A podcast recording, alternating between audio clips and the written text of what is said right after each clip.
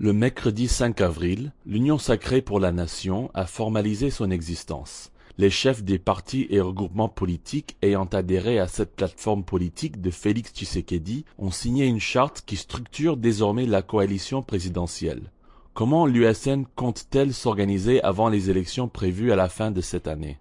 Bonjour, je m'appelle Joshua Walker, je suis le directeur de programme du groupe d'études sur le Congo, centre de recherche indépendant basé à l'Université de New York. Vous écoutez le 13e épisode de la saison 3 de PONAGEC, capsule audio du GEC et de son partenaire de recherche en RDC, Ebouteli, qui résume et analyse chaque semaine un sujet de l'actualité congolaise. Nous sommes le vendredi 7 avril.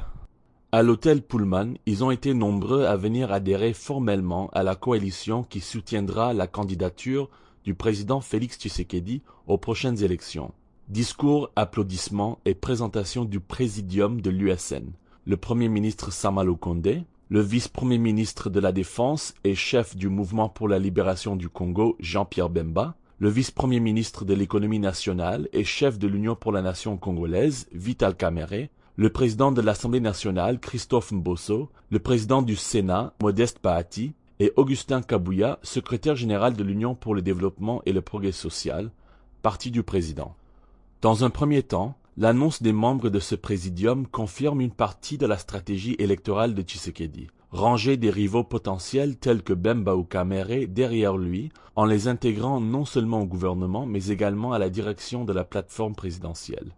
Mais la charte de l'USN, tout comme la charte constitutive du Front commun pour le Congo de 2018, reflète également une double tendance dans la politique congolaise. D'un côté, une fixation sur des individus comme facteurs rassembleurs plutôt que des projets de société ou idéologie, et de l'autre, une masse énorme de partis et de regroupements politiques hétéroclites qui, collectivement, engendrent l'instabilité au sein du Parlement et du gouvernement car l'USN a vu le jour grâce en partie à des grandes défections du FCC. Pourquoi ce même risque ne serait-il pas encore présent?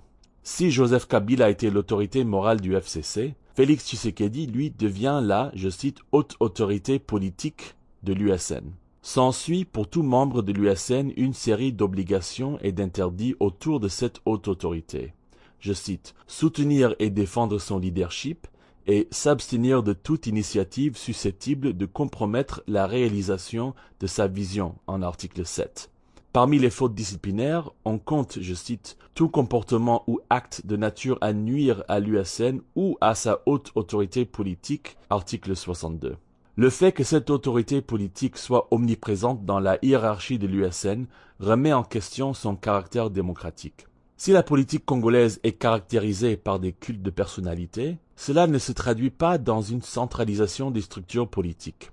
Avec environ 600 partis politiques, la nécessité de créer de grandes coalitions présidentielles comme le FCC ou l'USN est le symptôme de la faiblesse des partis et l'instabilité du système politique. La nouvelle charte de l'USN semble essayer de remédier à cette instabilité structurelle. Hormis le fait de déclarer qu'elle compte assurer au président Tshisekedi une, je cite, majorité parlementaire stable et cohérente, article 6, elle indique également que les signataires devront, je cite, accepter la liste des candidats retenus par les organes compétents de l'USN et la soutenir, article 7. Mais avec l'introduction du seuil de recevabilité aux côtés du seuil de représentativité, l'USN aujourd'hui, comme le FCC hier, va devoir créer plusieurs regroupements politiques en son sein, sans pour autant avoir la possibilité de se garantir une majorité parlementaire cohérente et stable. N'étant qu'une plateforme sans personnalité juridique, elle risque d'être soumise à la transhumance des partis et regroupements politiques. Cette transhumance qui, par ailleurs, a permis sa propre création.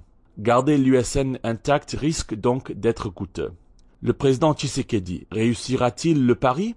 En attendant, vous pouvez recevoir Ponagec chaque vendredi sur votre téléphone en envoyant GEC ou Ebouteli au plus 243 894 110 542.